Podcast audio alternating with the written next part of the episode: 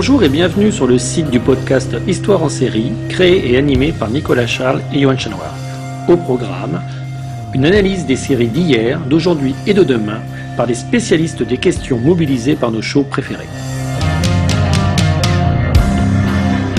Histoire en série, c'est le podcast qui met en relation histoire, sciences humaines et séries.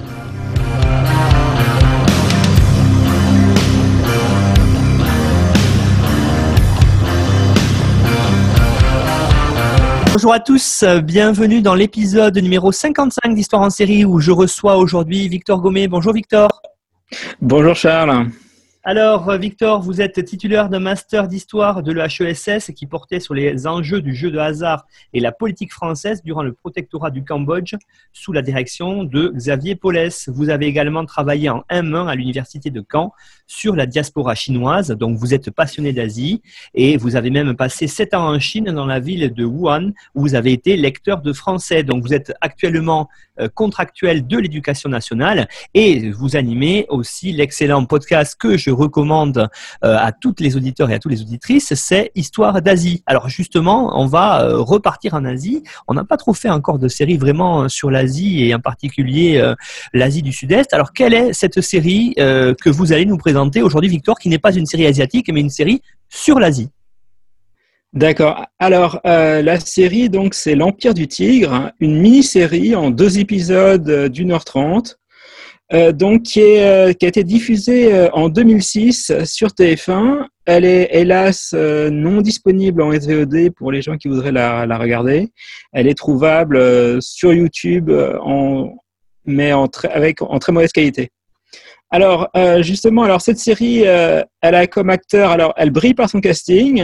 Euh, on a Bernard Giraudot, Nadia Fares, euh, Thierry Frémont, euh, Evelyn Wicks, donc des, stars de cinéma. Et cette série, L'Empire du Tigre, se passe en Indochine pendant la colonisation française en 1938. Alors, je vois tout de suite, en tant qu'historien, les gens tressailler. Colonisation, TF1, est-ce qu'on va avoir, on va dire, du roman du roman national ou euh, comment on peut se demander vraiment, on peut avoir peur vraiment. On peut se demander à quelle, sauce, disons, la colonisation française en Indochine va être décrite? Est-ce que ça va être euh, le bon temps des colonies? Et en fait, euh, en la regardant, parce que, en la regardant même plusieurs fois pour préparer cette émission, j'ai constaté que cette série avait des qualités, beaucoup de défauts, entendons-nous bien, mais aussi de grandes qualités. Euh, d'abord, d'ailleurs, moi j'ai eu un peu peur parce que surtout sur le contexte en fait de production de la série, parce qu'elle elle commence à être produite en 2005 et 2005 en fait c'est euh, l'époque où il y a le scandale de la loi euh, sur les aspects qui positive de la colonisation. Ça, rejoint vraiment un contexte qui rejoint les actuelles euh, paroles euh, du Premier ministre Jean Castex, où il ne faut pas regretter la, colonisation française. Et j'ai eu vraiment peur vraiment euh, de ce... j'ai eu vraiment peur donc du traitement et en fait et c'est ce qu'on va voir durant cet entretien j'ai eu vraiment de bonnes surprises. Euh, justement, hein, ce qui euh, était très intéressant dans votre introduction, c'est qu'on parle d'une série euh, qui est sur l'Indochine, vous l'avez dit, sur une période particulière, hein, qui est la présence française en Asie du Sud-Est. Alors, est-ce que peut-être vous pourriez recontextualiser cette période qui est présentée, enfin, qui est censée être présentée dans la série, puisque finalement, on le voit pas tant que ça à l'écran? Oui, alors en fait, euh, alors déjà on peut faire un peu de géographie parce que bien que tourner au Cambodge et c'est une qualité de la série parce qu'on a de, vraiment de très beaux paysages, euh, l'histoire euh, se déroule au Tonkin, c'est-à-dire au nord de l'actuel Vietnam, à la frontière avec la province chinoise du Yunnan. Donc il faut savoir que le Tonkin joue un grand rôle en fait dans la colonisation française en Indochine. On peut rappeler quelques dates. Donc, 1862, donc sous Napoléon III, il y a le, avec le traité de Saigon, il y a l'annexion de la Cochinchine, donc au sud, l'actuel sud de, la, de, l'actuel Vietnam, donc qui est euh, colonisé, ou le Vietnam, enfin la Nam, je, je reprends. Euh, donc en fait, si on peut, donc en fait, donc je, je reprends, excuse-moi. Donc en fait, bien que tourné au Cambodge, donc l'histoire euh, se déroule au Tonkin, donc qui est au nord de l'actuel euh, Vietnam, à la frontière avec euh, la province chinoise du Yunnan. Et très brièvement, au niveau historique, le Tonkin a vraiment une importance dans l'expansion française en Asie. Expansion française donc qui démarre en 1862 sous Napoléon III avec le traité de Saigon donc qui annexe la, la Cochinchine, c'est-à-dire l'actuel Sud-Vietnam où des ports sont ouverts au commerce. Donc, les raisons de cette incursion française, pour simplifier, sont des raisons religieuses. Il s'agit de porter secours aux missionnaires chrétiens qui sont persécutés par l'empereur Tuduc, mais aussi des raisons euh, commerciales avec en fait le lobbying des milieux d'affaires comme euh, l'industrie lyonnaise du textile euh, qui cherche des nouvelles sources d'approvisionnement. Et aussi, euh, il y a cette rivalité avec l'Angleterre parce que c'est l'époque où euh, les, Anglais se sont implantés avec succès à Hong Kong euh, en, en 1845. Donc en fait, quant à l'expansion française vers le Tonkin, donc vers le nord de l'actuel Vietnam, en fait, elle va découler, elle découle de l'échec, d'un échec français c'est-à-dire d'une expédition des officiers de marine Doudard de Lagré et Francis Garnet, qui étaient chargés d'étudier la, navigabilité euh, du Mékong vers la Chine. Le but étant de faire du commerce entre l'actuel Vietnam et, et la Chine. Et en fait, mais de cet échec va naître un intérêt vers le Tonkin, puisque Francis Garnier va constater que ce n'est pas le Mékong qui peut servir de voie commerciale vers la Chine, mais le fleuve Rouge qui prend sa source dans le Yunnan, donc en Chine, et se jette euh, dans le golfe du Tonkin. Et on va avoir apparaître un lobby, euh, ce qu'on va appeler un lobby tonkinois, qui va se former avec euh, la marine, des soyeux lyonnais, des missions catholiques, qui vont alors encourager une nouvelle expédition. On va avoir cette grande expédition de 1873, l'expédition Garnier, où euh, Garnier va commencer à s'emparer de territoires, euh, comme il va prendre la citadelle d'Hanoï, il va proclamer la liberté de circulation, euh, mais il sera tué par des pavillons noirs, ce qu'on va appeler des soldats, ce sont des soldats irréguliers chinois qui sont alliés au gouverneur anamite. Et l'affaire se termine provisoirement en 1874 avec le traité Philastre, qui, où la France a des accords commerciaux et surtout l'empereur d'Annam, donc le l'Annam en fait c'est le centre, de l'actuel Vietnam. L'empereur d'Annam donc reconnaît la souveraineté, euh, euh, il reconnaît donc euh, les, demandes françaises d'ouverture, d'ouverture commerciale. Et ce Tonkin, il est aussi lié c'est là, à cette époque aussi, bien après, en 1881, qu'on va avoir donc Jules Ferry qui va relancer ce projet d'annexion du Tonkin. Euh, surtout, il y a bien sûr cette idée de mission civilisatrice de la France, mais aussi euh, les difficultés économiques françaises, et cette idée qu'il faut sauvegarder donc le statut euh, français de grande puissance. Mais et c'est aussi très intéressant, c'est que cette campagne du Tonkin, elle est aussi l'œuvre, et ça on en parle beaucoup justement quand on parle de, lobbyistes euh, à l'Assemblée nationale, c'est que cette euh, annexion du Tonkin, c'est surtout une campagne de lobbying auprès des députés ou des entrepreneurs généralement les mêmes qui ont financé l'expédition de 1873, vont distribuer aux députés euh, des cartes, souvent très, très, euh, souvent très fausses, qui vont vanter les richesses de la région. On va, on va leur distribuer des cartes avec écrit dessus euh, ici de grosses pépites, ici des mines, ici voilà. Et si bien qu'en 1882, c'est donc le début des opérations militaires et la prise avec la prise d'Hanoï et l'annexion complète. Annexion qui sera qui sera terminée, achevée en 1885 avec le traité de Tianjin, euh, de Tianjin pardon, euh, avec la Chine, où la Chine va reconnaître donc la mainmise française sur la Nam, donc le Centre-Vietnam et le Tonkin. Donc ainsi, l'histoire de la série se déroule géographiquement dans un lieu stratégique dans le dispositif français et aussi chargé d'histoire, également pour la métropole, puisque c'est cette expédition euh, au Tonkin qui va provoquer la chute de Jules Ferry en mars 1885. Donc, pour bien situer d'abord géographiquement, donc l'Indochine française, hein, ce qu'on va appeler l'Union indochinoise à partir de 1887, c'est le un protectorat, donc le protectorat du Tonkin au nord, le protectorat sur l'Anam au centre, et la colonie de Cochinchine, plus le protectorat sur le Cambodge et le protectorat sur le Laos. Euh, au niveau euh, démographique, alors c'est tout cet ensemble. Au niveau démographique, pour qu'on puisse bien situer, parce que au niveau de la série, ça va être important. En 1913, on compte 27 300 Français pour environ 16 euh, millions d'habitants. En 1940, où c'est 34 000 Français pour 22 650 000 habitants, concentrés surtout aux deux extrémités de la péninsule, principalement urbaines, et aussi, euh, donc en fait, si on prend la période de la série en, donc en 1938, euh, sur les 34 000 Français, on en, on en compte 16 000. Euh, oui, c'est ça, on en compte.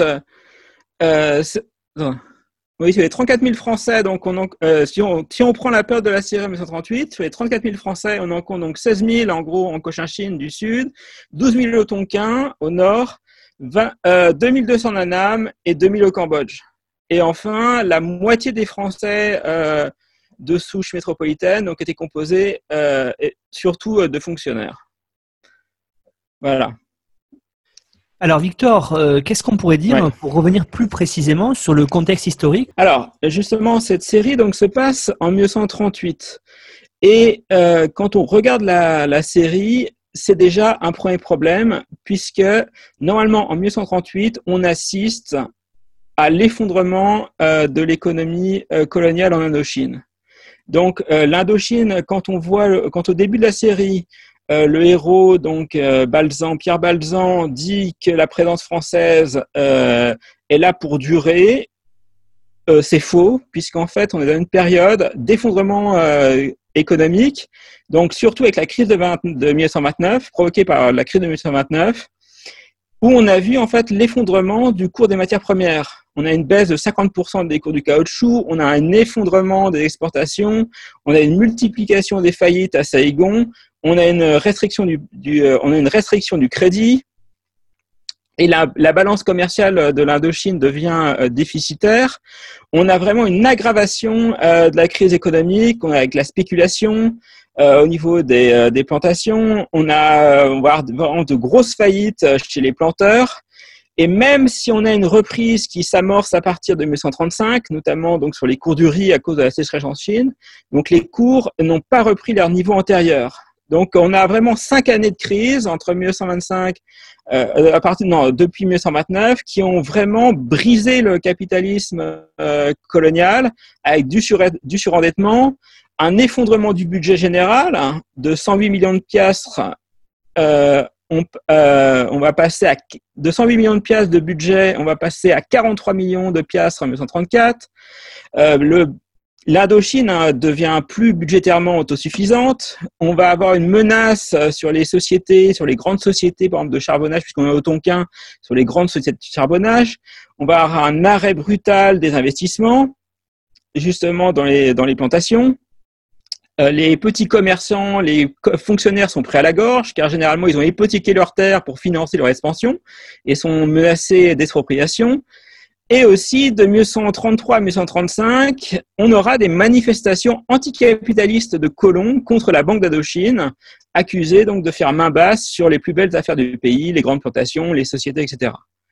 Donc voilà, donc, euh, et aussi au niveau, euh, donc ça, ça touche bien sûr les colons, mais aussi au niveau social, on a une spirale du sous-développement et des fractures sociales, avec une accélération de la croissance démographique qui, a, qui, euh, qui entretient un déficit alimentaire. Dans les campagnes, on a un retour des ouvriers euh, vers, euh, vers les campagnes, ce qui provoque un sous-emploi rural massif. On a une dégradation du, du climat social. Voilà, on a, en plus dans les campagnes, on a une chute vertigineuse euh, des salaires, car les salaires agricoles sont généralement payés en riz et donc euh, les et, euh, et donc le riz et le prix du riz a baissé de entre 75 à 80% Donc on, on, a vraiment une misère des masses rurales indochinoises. Euh, qui est certes jugulée par des tentatives, par des, des, grands plans dans l'hydraulique entre 1931 et 1940, mais on a vraiment une période, on, le verra après, mais les années 30 sont vraiment pour l'Indochine, on est à la fin de l'âge d'or. On est vraiment à la fin de l'âge d'or de l'Indochine française. Et malheureusement, dans le dans la série, on ne le voit pas parce que alors c'est des problèmes, on le verra plus tard, c'est des problèmes de scénario mais euh, cette situation euh, de crépuscule hein, de, la présence française n'est absolument pas montrée, puisque l'histoire, elle se déroule dans une plantation où on va dire, mis à part euh, les problèmes de Balzan dont on va détailler plus tard, mais on ne voit absolument rien, tout se passe très bien, Balzan fait de grands projets, comme si on était dans les années 20, qui sont les années 20, qui sont, qui sont l'époque vraiment de l'âge d'or de la plantation. voilà. Alors, euh, c'est le c'est le premier euh, c'est le premier échec euh, c'est le premier échec de la série.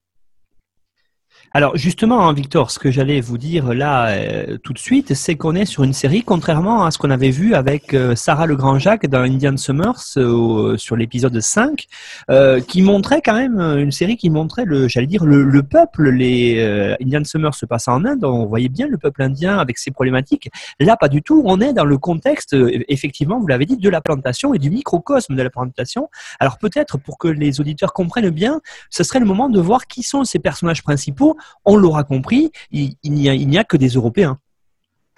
Alors, euh, il y a, c'est vrai que les Européens ont euh, les euh, ont les rôles principaux, même si on a vraiment un seul personnage, on a vraiment deux personnages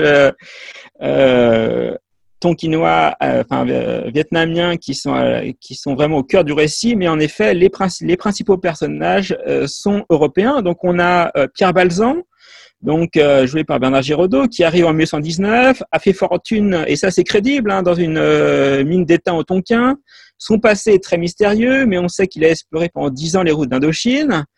Euh, pour moi, c'est un pour moi, c'est un personnage qui est assez crédible parce que ce genre de personnage aventurier qui a aussi des connexions avec le le roi, euh, l'empereur d'Annam, c'est vraiment le personnage que l'on voit vraiment dans les archives. Il reprend vraiment les premiers arrivants euh, en Indochine française. Et pour moi, il me fait penser à un personnage que j'ai beaucoup étudié donc euh, dans mon master 2, et c'est le personnage de Félix Gaspard Faro, dont il existe une encore une rue à Nice à côté de la province des Anglais. Il arrive au Cambodge en 1870. Euh, il devient architecte, du roi du Cambodge. Euh, il s'allie en affaires avec un autre compère, Octave Vandelay, qui ouvre, qui avait ouvert une épicerie. Tous les deux, en fait, euh, ont un côté, on va dire, très aventurier parce qu'ils vont se, ils vont se mettre à, euh, ils vont être propriétaires successivement de nombreuses affaires, euh, que ce soit par exemple euh, dans le monopole de l'opium, puis après ça va être les jeux, ils vont avoir le monopole des jeux d'argent à Pompen. Ils sont aussi, il y a une petite, ils sont très troubles aussi, hein, parce que généralement ils, ils sont accusés d'avoir engagé des hommes de main pour raqueter ou faire battre des contrebandiers d'opium. Donc le personnage de Pierre Balzan, avec son mystère, euh, c'est vraiment, euh, il représente vraiment ces Français, ces mauvais Français comme euh, comme l'écrivent les fonctionnaires, les fonctionnaires coloniaux. Il reprend vraiment ces, Français qui arrivent, ces Français aventuriers qui arrivent en Indochine. donc voilà, c'est le personnage principal de la de la série. Il a une et, c'est lui qui a pas et c'est lui donc qui est propriétaire de cette plantation où se déroule la série. On a aussi euh, autre personnage, euh, Solange Baljan. Et alors, on a un trio de personnages, justement. Euh, Solange Baljan, sa fille, Kim Phuoc, alors, et sa sœur Sao, et aussi François Dean. Alors, ces quatre personnages sont assez intéressants, donc, parce que Solange Balzan, elle est en froid avec son père parce que son père n'a pas voulu qu'elle se, avait peur qu'elle se marie avec euh, Kim Phuoc, un, un, jeune étudiant dont on parlera beaucoup dans la deuxième partie. Et euh, justement, ça permet à la série donc de parler, et ça on le verra plus tard sans doute, euh, du contexte donc des mariages mixtes. On a aussi comme on a aussi comme personnage, autre personnage euh, euh, vietnamien, donc Sao, qui est la maîtresse, qui est la maîtresse de Balzan, qui permet aussi à la série de parler donc de, des mariages mixtes en France, des mariages mixtes, pardon, enfin des relations mixtes entre indigènes et, et colons français. Et enfin, on a aussi François Dean, donc un métis assez intéressant malgré le côté caricatural du personnage, car il permet donc d'effleurer euh, le problème des métis en Indochine, dont on va reparler après. Donc, euh, et aussi, on a comme personnage euh, le baron de Pressac. Alors lui qui va, qui est en fait l'ennemi de Balzan dans la série puisqu'il cherche à avoir ses terres. Alors lui, c'est très intéressant aussi puisqu'il permet en fait à la série de montrer euh, le fait que les colons français étaient contre l'administration. Autre personnage aussi, on a Gabriel et le docteur Servet, euh, donc qui sont euh, deux, qui sont médecins à Institut Pasteur. Donc bien sûr, là ici, euh, on a euh, le rappel du personnage euh, d'Alexandre Yerzin, donc le franco-suisse, donc qui est pour Indochine et qui va découvrir le bacille de la peste. On a aussi l'adjudant de gendarmerie Lefebvre, qui lui va symboliser la brutalité de l'ordre colonial dans la relation franco-indigène. Et enfin, on va avoir l'agent de la sûreté du Mont, donc l'agent de la sûreté, donc la sûreté, qu'est-ce que c'est? Elle, elle représente donc un des appareils répressifs de l'État colonial, aux côtés de la garde indigène, par exemple, qui était chargée de l'assurance de, de, la paysannerie. Et la Sûreté générale de l'Indochine, en fait, elle est créée en 1917 pour faire face au nationalisme et elle devient une véritable police, euh, police politique. Elle est euh, et la description de la, de la justement de la, de la de la sûreté dans la série est très crédible puisqu'on va voir dans par exemple dans le bureau du Mont euh, des photos d'identité. Euh, et en effet, parce que la, la, sûreté est un service euh, très moderne euh, qui utilise en fait la méthode Bertillon. Elle va se mettre à collecter, à ficher euh, les étudiants, les, euh, les nationalistes, enfin les militants politiques, avec des photos, des euh, empreintes digitales, des, empreintes digitales, si bien qu'en 1942, par exemple, le chef de la sûreté au Tonkin s'enorgueillit d'avoir un service de police précurseur à toutes les polices de la métropole ou des pays européens. Donc c'est pour ça donc euh, une, réalisation euh, assez crédible, euh, enfin une, démonstration assez crédible de la sûreté. bien sûr, il faut savoir que la, sûreté est aussi une police brutale, hein, avec l'utilisation dès les années 30 de la GGN ou d'autres techniques de torture décrites par exemple en, 1900, en 1935 dans le dans le livre d'André Violis, SOS Indochine. Et enfin, euh, un autre personnage, mais c'est pas un personnage, lui, c'est le tigre hein, du, qui fait le titre du film. Alors le titre, et ça me permet ici de parler un court instant euh, des travaux euh, de mon ancien directeur de recherche, donc Mathieu Guérin, qui a toujours travaillé sur le tigre. Alors en fait, le, oui, le tigre, c'est vraiment dans les récits euh, de, dans les récits coloniaux sur l'Indochine, le tigre a toujours une place principale. Hein, généralement, dans les souvenirs, par exemple, euh, quand Paul Doumer, l'ancien gouverneur de l'Indochine, entre 1887 et, 1902, on va avoir des descriptions de tigres euh, quasiment dans, tous les récits. C'est toujours la présence, du tigre euh, qui fait courir un risque inconsidéré aux populations locales ou, ou, soit aux voyageurs. D'ailleurs, euh, le tigre, en fait, alors il faut pas, il est vu ainsi par les Français comme une euh, comme animal très très meurtrier, hein.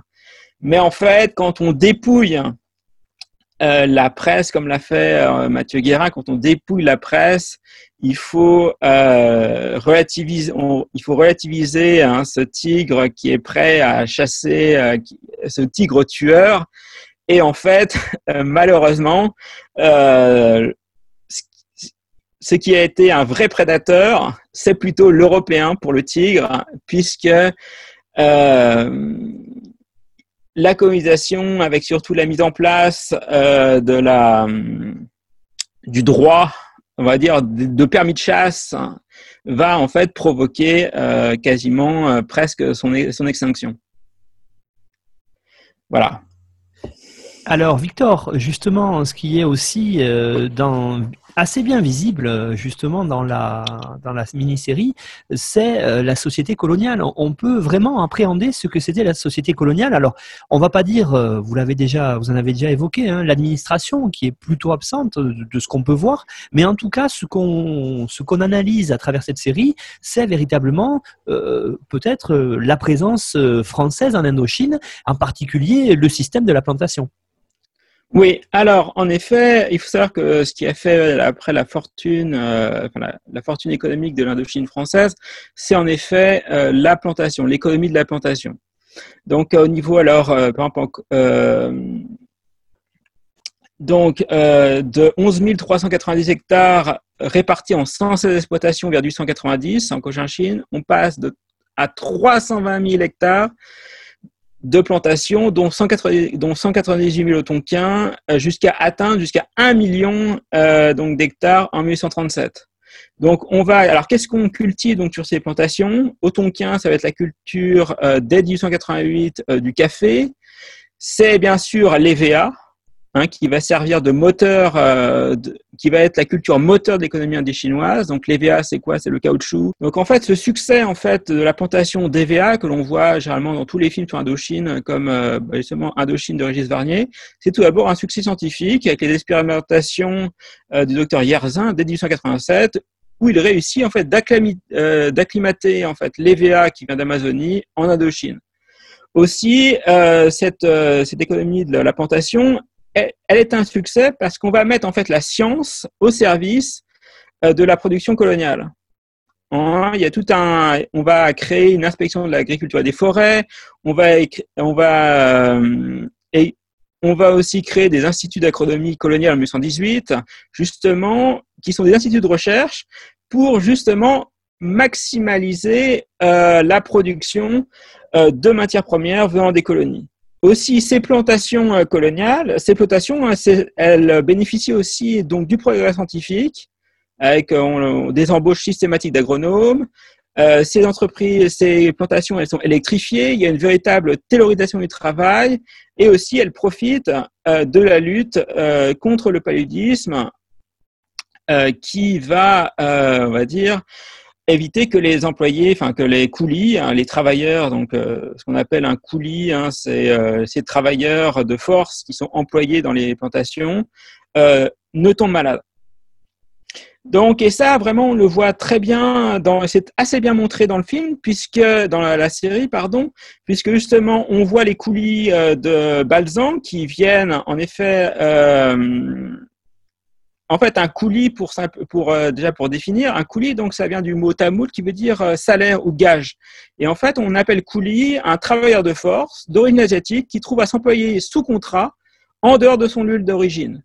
Et ainsi, euh, Balzan, lui, il va, par exemple, on le voit dans la série, il va embaucher des coulis au Laos car il n'en trouve pas. Alors justement, dans ce qui est intéressant aussi, c'est que la plantation de Balzan, euh, n'est pas de l'EVA, mais de la quinine. Alors justement, on peut euh, se demander euh, pourquoi, la, quinine? Alors on peut tout de suite, on peut se demander, est-ce le tropisme de la série de ne pas évoquer de front la dureté de la présence française en Indochine, puisqu'en fait, l'EVA, la culture de l'EVA dans l'Indochine a une histoire très sulfureux, très sulfureuse, surtout quand on connaît les conditions de travail, par exemple dans la plantation Michelin. Car certes, Michelin fait des dépenses importantes dans les domaines sanitaires, hôpitaux, euh, hôpitaux pour lutter contre le, contre le, paludisme, mais les conditions de travail dans les grandes plantations Michelin euh, sont dénoncées même par l'administration coloniale. On a des baraques moins salubres, euh, on assiste à des, éléments très très graves, des assassinats de, surveillants français, on a des cas de torture euh, de coulis dénoncés par l'administration coloniale, on a des grèves insurrectionnelles en 1930. Euh, pour vous donner un état vraiment de la dure situation, des, dures des dures conditions de vie, donc des coulis, il faut dire qu'entre 1926 et 1927, le taux de décès varie dans certaines plantations entre 12 et 47 Donc voilà, donc l'histoire de l'EVA en Indochine a une histoire tragique malgré ce qui a pu être fait, hein, malgré les hôpitaux, malgré la lutte contre le paludisme. l'histoire de la plantation d'EVA a vraiment une histoire tragique en Indochine. Et même en 1937, euh, par exemple, à l'époque de la série, le gouverneur de Cochinchine critique l'aspect sordide des deux logements ouvriers de Michelin et la façon dont sont traités les coulis, qui sont insultés euh, et vus plutôt comme des prisonniers. Alors que la quinine est montrée dans la série de manière beaucoup plus positive, puisque Balzan la cultive donc euh, pour pour euh, en faire bénéficier bien sûr les populations locales contre le paludisme, mais aussi il pense à la guerre. Euh, pour, pour lui, la quinine, euh, il pense que la guerre va éclater en Europe et donc les soldats vont profiter de sa quinine qu'il cultive. Mais aussi, on peut penser donc y on peut penser donc qu'ils ont utilisé la quinine pour ne pas évoquer justement l'histoire tragique de l'EVA en Indochine. Mais aussi, n'est-ce pas un moyen aussi de sortir de l'image d'épinal justement de l'EVA, de la plantation de l'EVA que l'on voit en fait partout dans les séries ou dans les euh, films sur l'Indochine? Voilà, il y a aussi ça aussi, puisque aussi il faut savoir que la, la quinine est en fait une plante qui est aussi symbole des rapports coloniaux hein, dès le 7e siècle. Dès le 7e siècle, puisque dès le 7e siècle, toutes les cours, toutes les cours européennes ont voulu euh, maîtriser euh, l'apport euh, de leur, leur, stock, leur stock de quinine. Voilà. Donc, et aussi, la quinine est très liée à, la, à l'histoire de la colonisation, par exemple, parce que ce sont des pays à l'histoire de la colonisation mondiale, par exemple, puisqu'elle va être acclimatée dans les colonies aux Antilles, dans les colonies hollandaises à Java, etc. Donc, en fait, la quinine, donc, permet à la série donc de ne pas évoquer l'EVA et son histoire tragique, euh, de montrer quelque chose de plus positif, mais aussi d'utiliser une plante qui a vraiment euh, euh, une place majeure dans l'histoire coloniale européenne. Et aussi, euh, et là aussi, c'est un deuxième inexactitude de la série, parce que j'ai quand même été regarder justement qu'est-ce qu'il en était des plantations de quinquina euh, en Indochine.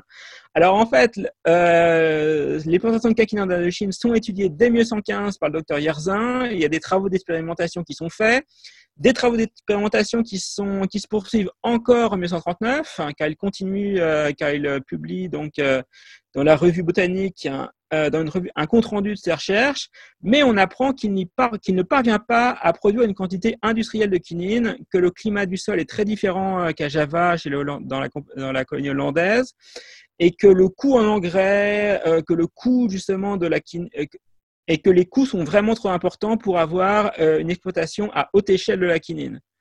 Donc en fait, or exploiter le quinquina à grande échelle, c'est également le projet de Balzan, et donc ici, on a un autre problème de crédibilité puisque Balzan, s'il lit euh, les, euh, les travaux d'Ierzin, il voit que, son, que sa plantation dans la série, en fait, euh, sera un échec. Voilà. Alors aussi, alors voilà, donc voilà ce qu'on peut dire donc sur la société de plantation. Alors autre chose, ça, y a, on voit aussi l'habitat justement dans la plantation, généralement dans les plantations, l'habitat euh, en brousse, justement, c'est l'habitation la plus courante, c'est le bungalow surélevé, bien aéré avec une véranda couverte, avec bien sûr une bonne aération. Euh, entre 1920 et 1940, euh, enfin, entre 1920 et 1940, on a un vrai recul de l'inconfort en brousse avec le pétrole, puis l'électricité pour l'éclairage. Et vraiment, on voit ce confort, on voit ce confort dans la série avec euh, cette maison euh, de, de Balzan qui, pour le coup, euh, montre bien le mode de vie en brousse en, 1900, en 1938. Voilà. Alors, voilà, sur, voilà ce qu'on peut dire justement sur la plantation. Alors, aussi, au niveau de la société coloniale, la série est, est, prolixe, en fait, sur beaucoup de sujets parce qu'en fait, euh, justement, c'est ce que je. Parce que chaque personnage, en fait, va montrer, parfois très brièvement, euh, des, euh, des, facettes de la colonisation en Indochine. Par exemple, on va avoir par exemple, les colons contre l'administration. Donc, on a au début de la série donc le baron de Pressac qui fait une manifestation contre les taxes de la métropole.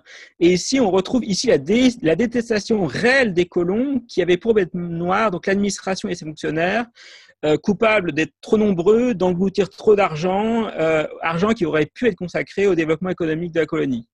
Et ici, le baron en fait de Pressac, il est copié sur un vrai personnage historique qui est le marquis euh, de, de Montpezat, qui est un de ces grands hommes de la colonie, élu de la Nam-Tonkin au Conseil supérieur de 1902 à 1919.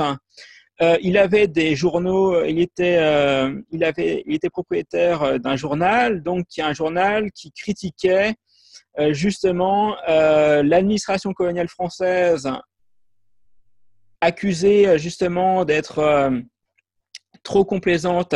il, va, il va critiquer vraiment, surtout dans les. Euh, il va critiquer justement les législations sociales pour les indigènes dans les colonies. et surtout, il va s'agréger autour de lui, en fait, les, petits fonctionnaires, les petits, petits planteurs, car il critique les chefs. Donc, autre aspect euh, de la série, donc on a vu euh, donc la vie de la plantation, on a vu ici donc le, les, colons contre l'administration. Aussi, la série euh, montre les relations justement entre indigènes et colons de deux manières différentes, de deux manières différentes très intéressantes avec la relation qu'entretient euh, donc la fille de Balzan avec Kim Phuoc, un étudiant euh, qui revient de France. Et donc on apprend euh, que Balzan avait refusé, enfin, on apprend que Balzan avait peur que Solange Balzan se marie avec Kim Phuoc. Car il explique dans la série que les mariages mixtes sont très mal vus. Et aussi, on a euh, la relation entre, Kim, entre Balzan, Pierre Balzan, et aussi euh, Sao, euh, l'institutrice.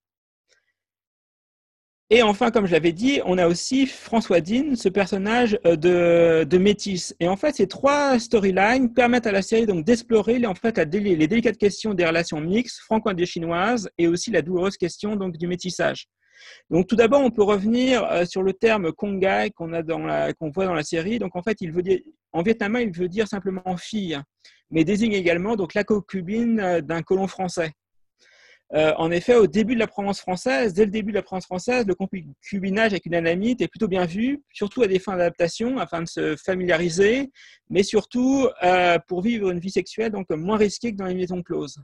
Et c'était surtout des aventures éphémères.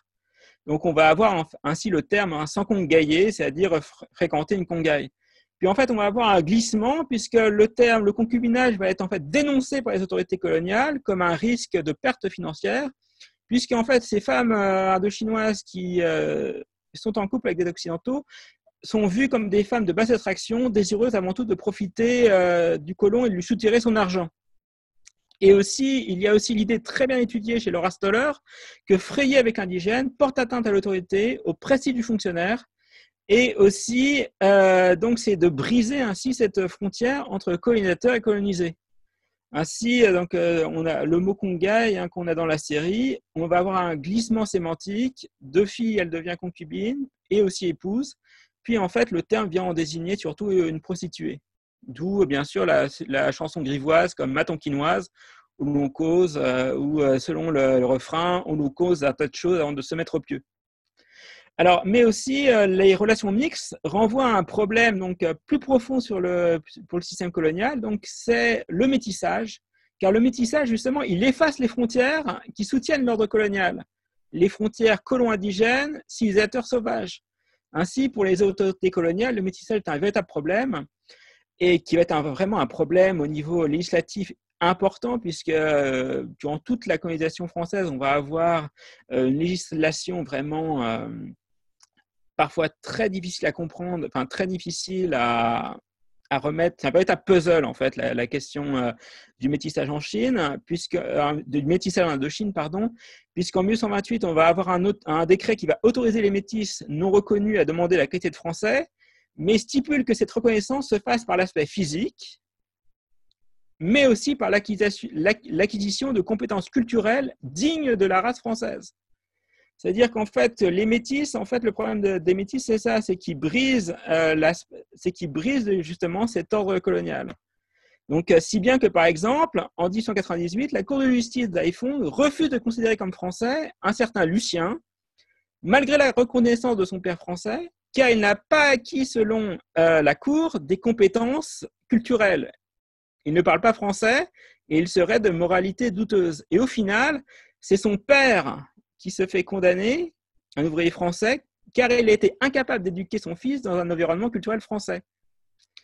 Voilà, donc il y a une véritable, en fait, euh, cette question métisse, euh, cette question métisse, c'est un véritable euh, casse-tête pour l'administration française, hein, parce que le colonisateur donc, va exclure en fait ceux qui sont européens que non et lutte contre les reconnaissances frauduleuses. Mais d'un autre côté, il y a le fait que le métis a, un père ou une mère française. Donc, il faut éviter que le métis, en fait, euh, devienne, en fait, euh, devienne pauvre ou soit une prostituée. Il faut éviter que le, le métis se déclasse. Et donc, l'administration française va mettre en place, en fait, des programmes philanthropiques par des, associations où on va avoir des écoles, des orphelinats euh, qui sont mis en place pour sauver ces métis du déclassement. Et c'est un parcours que l'on voit avec le personnage de François Dean, qui sera, qui sera éduqué euh, dans un, dans un, dans un, pensionnat. Donc, justement, c'est. Euh, voilà. Donc, euh, et ce problème, et c'est ce que dit un François Dean quand il dit qu'il en a assez d'être au pied. non, oui, c'est ça, quand il dit qu'il en a assez d'être dans l'antichambre des Français, c'est ça. Car pour l'administration française, François Dean, en fait, il est au milieu. Il est euh, à la fois, euh, c'est un Français par, sa, par ses origines, mais c'est aussi un métis. Et surtout qu'en plus, dans le même temps, euh, même s'il y a un mouvement d'intégration des métis, il y a surtout un mouvement de mise à distance. En effet, leur en vérité, leur, leur, intégration dans la société coloniale est très limitée. Il y a toujours cette crainte que le métis donc, se retourne contre l'ordre colonial et c'est pour ça qu'on va leur offrir une éducation rudimentaire pour les orienter vers Dixit, donc vers des goûts euh, modérés ou des, aspirations euh, assez humbles. Donc, euh, professionnellement, par exemple, le métis est assigné au poste administratif subalterne. Et aussi, il y a un raciste très présent dans la société coloniale, puisqu'ils sont vus comme étant difformes ou propices aux maladies congénitales. Alors, justement, et, alors, le personnage de Sao, justement, ce troisième personnage ce troisième personnage, qui est la maîtresse de Balzan, alors lui, euh, il est très intéressant elle aussi, car il, permet d'illustrer justement euh, les changements dans la mentalité vietnamienne que vont apporter la colonisation française, surtout au niveau des écoles. Alors, euh, en fait, euh, chaque, euh, c'est une des choses positives, enfin une des choses intéressantes de la série, en fait, c'est que vraiment chaque personnage permet d'évoquer assez justement donc les cadres sociaux et culturels de l'Indochine française. Alors vraiment très rapidement, on a le personnage de Sao qui est qui est très indépendante et en fait qui fait référence au fait que pendant la présence française en Indochine, il y a eu vraiment un effort d'instruction des femmes qui, même s'il reste limité aux villes, a vraiment eu des bouleversements sur la société. Car on va avoir une remise en cause, par exemple, des mariages arrangés, de la polygamie, et les femmes sont incitées à revendiquer leurs droits.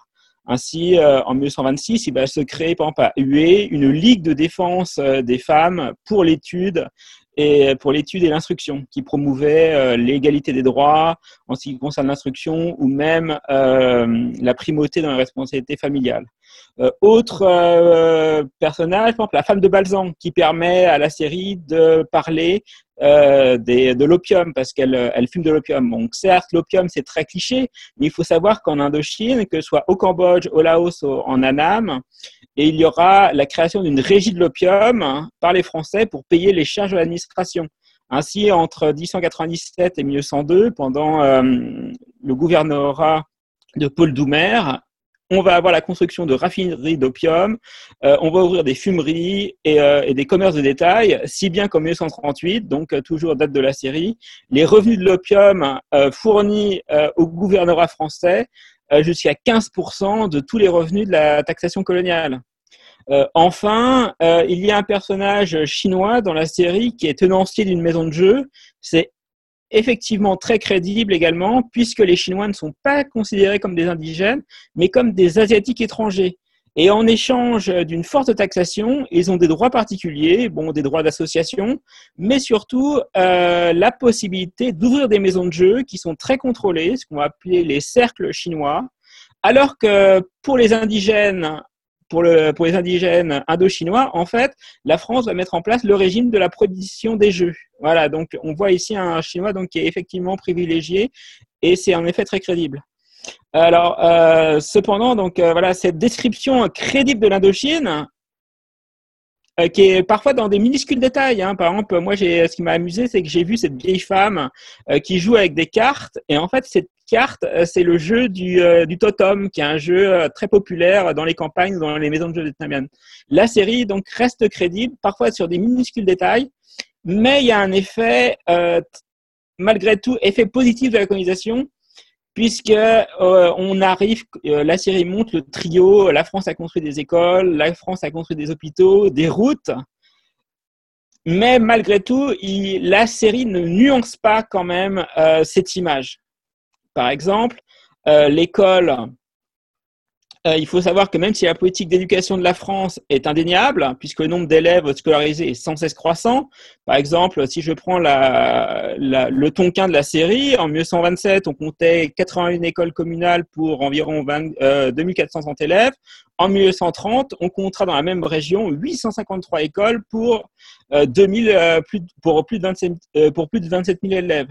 Donc il ne faut pas oublier, euh, mais malgré tout, il ne faut pas oublier que l'école est certes, les programmes été indéniables, mais qu'il y a de nombreuses lacunes, des inégalités dans les territoires, l'aspect très minoritaire. Par exemple, en 44, on évalue à environ à 100 000 enfants en Indochine qui n'étaient pas scolarisés. Si on prend euh, l'exemple euh, l'année 1838, on ne compte que 450 élèves dont à l'université dont la majorité sont des Tonquinois, des Cochins chinois, des Anamites, et seulement 8 Cambodgiens et 7 Laotiens.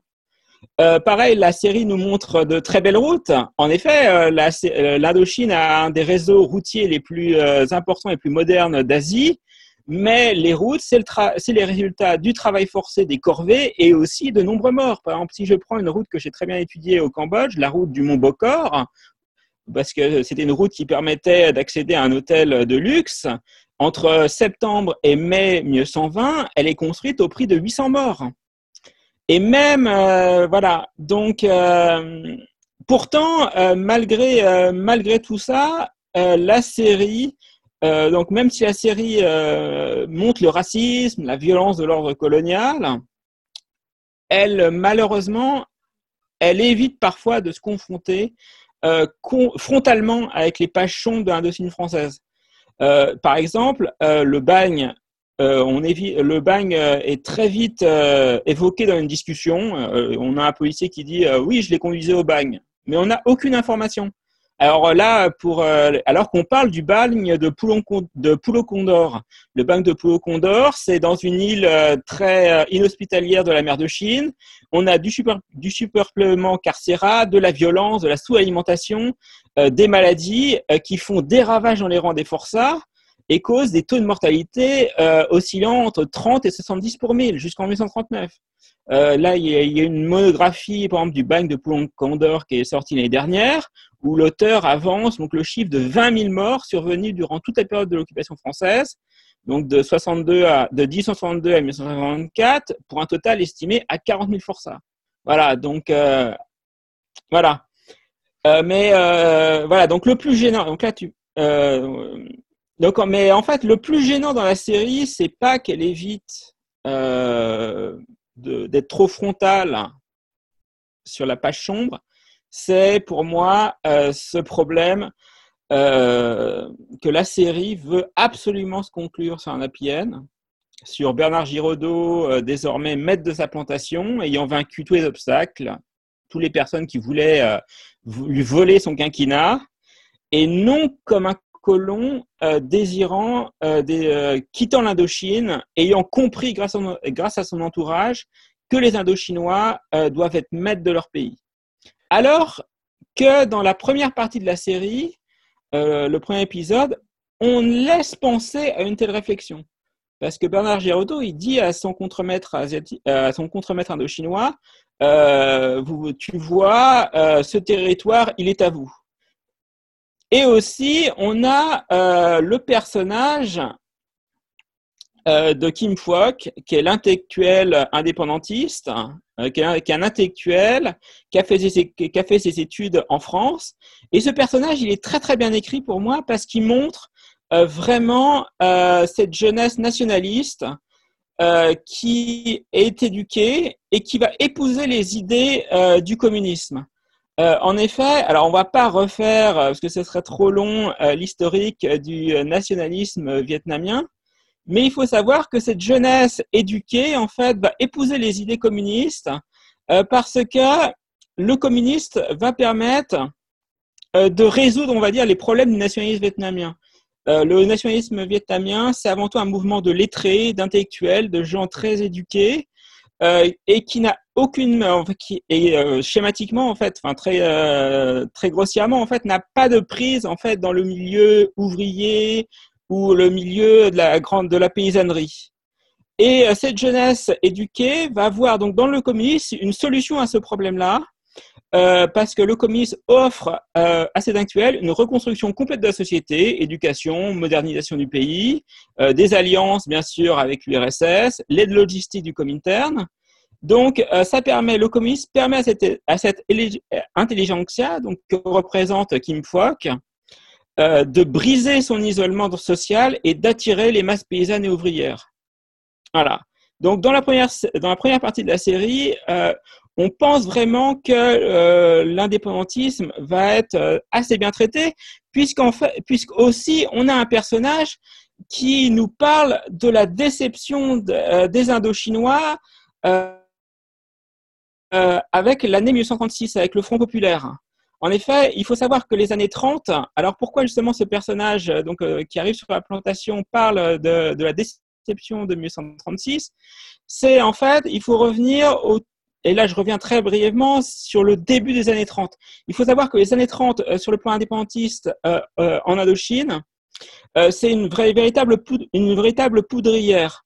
Au début des années 30, on a le soulèvement de la garnison de Yangbei, des tirailleurs indochinois qui vont tuer des, des officiers français, ils vont s'emparer des installations et il y aura des attentats. La révolte va durer 15 jours, elle va être réprimée dans le sang, on va avoir des, euh, exécutions, 81 exécutions, euh, le mouvement nationaliste va presque être décimé. On va avoir en même temps dans les campagnes une insurrection menée par le PCI, donc le Parti communiste indo-chinois, avec l'instauration euh, de soviets et par des grèves ouvrières. dans, les, dans, les, campagnes, on va attaquer les centres administratifs, on brûle les registres, on renverse les notables, il se crée des unions paysannes. Encore une fois, la répression est féroce, l'aviation française mitraille les paysans, euh, les villages rouges euh, sont brûlés. On va avoir, euh, d'après les dernières estimations, on a environ 3000 paysans qui sont officiellement tués et entre 9000 et 10 000 paysans. et non, on a entre 9000 et 10 000 arrestations. L'appareil clandestin du PC est démantelé. Donc voilà. Et en 1936, il y a un espoir, c'est l'arrivée du Front populaire. Au départ, alors le Front populaire va vraiment promouvoir en Indochine des, de vraies avancées sociales. On va avoir une augmentation des salaires, une, promulgation d'un vrai code du travail indochinois, euh, la promulgation en France d'une partie des lois sociales de, euh, des lois sociales de 1936, droit d'association, autorisation des syndicats, travail de euh, l'interdiction du travail des enfants, mais sur le plan politique, c'est vraiment une, déception, car on pensait euh, qu'il y aurait vraiment euh, une sorte, que le, Front populaire allait offrir à l'Indochine une sorte de self-government. Alors certes, il y aura une loi d'amnistie euh, qui est promulguée justement contre les détenus des, des insurrections du début des années 30, mais en fait, il n'y aura aucun vrai changement majeur dans la gouvernance de l'Indochine. Alors les raisons, elles sont multiples. On a bien sûr les tensions diplomatiques qui montent en Europe. La pression du parti radical qui font que les socialistes vont abandonner le projet, leur, idée de self-government. Et surtout, on a le PCF qui met, on va dire, en sourdine les questions coloniales pour lutter contre la menace fascisme, la menace fasciste. Ainsi, en 1938, au moment en fait de la série, euh, sur le plan euh, donc de la confrontation entre la France et le, mouvement indépendantiste, la situation paraît complètement bloquée entre un pouvoir colonial qui a été incapable de se réformer et un PCI euh, qui attend son heure, heure qui viendra avec l'invasion japonaise.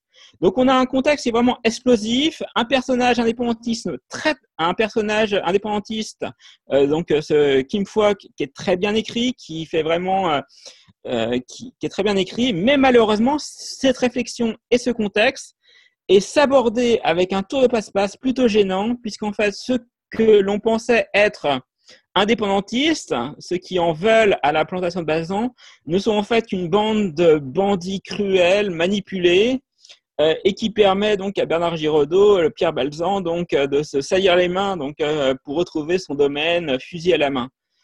Alors certes, le méchant du film, le méchant de la série, donc François Digne, permet, on l'a vu, d'évoquer le problème du métissage, mais le personnage reste très, très caricatural et manichéen, et c'est pour moi la vraie déception de la série.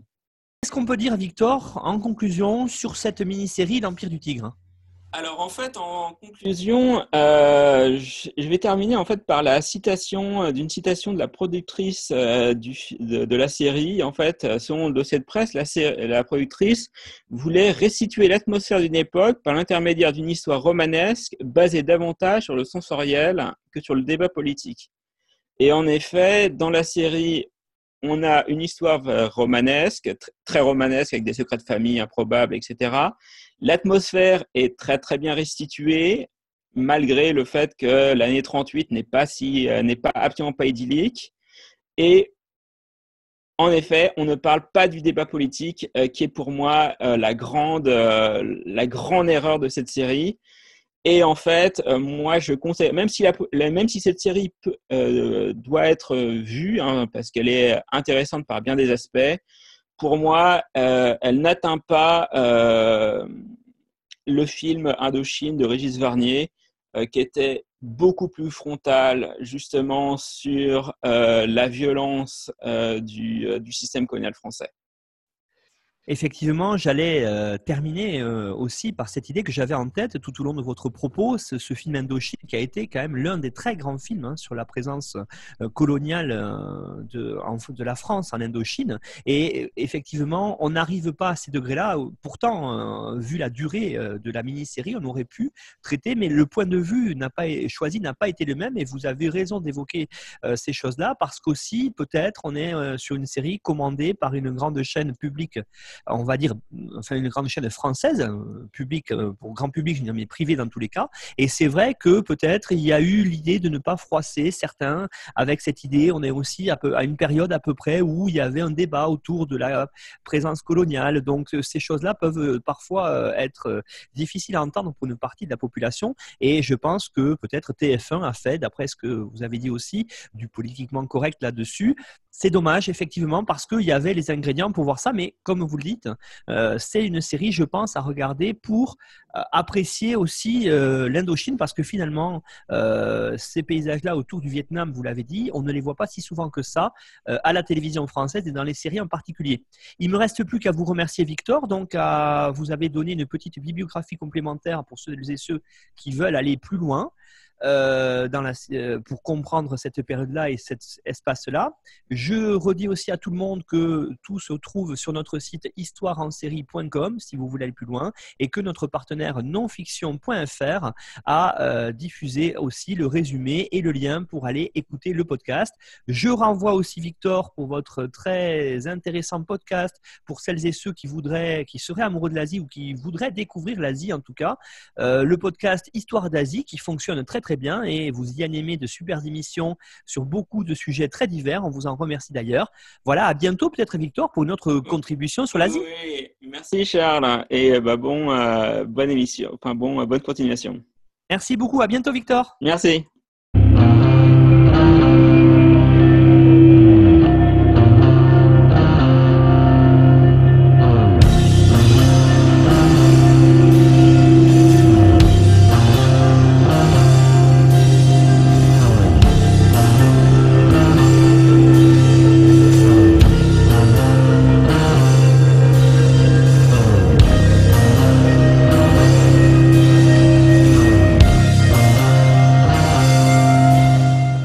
Retrouvez-nous sur Twitter, Histoire en série, pour connaître le programme à venir, ainsi que des conseils bibliographiques.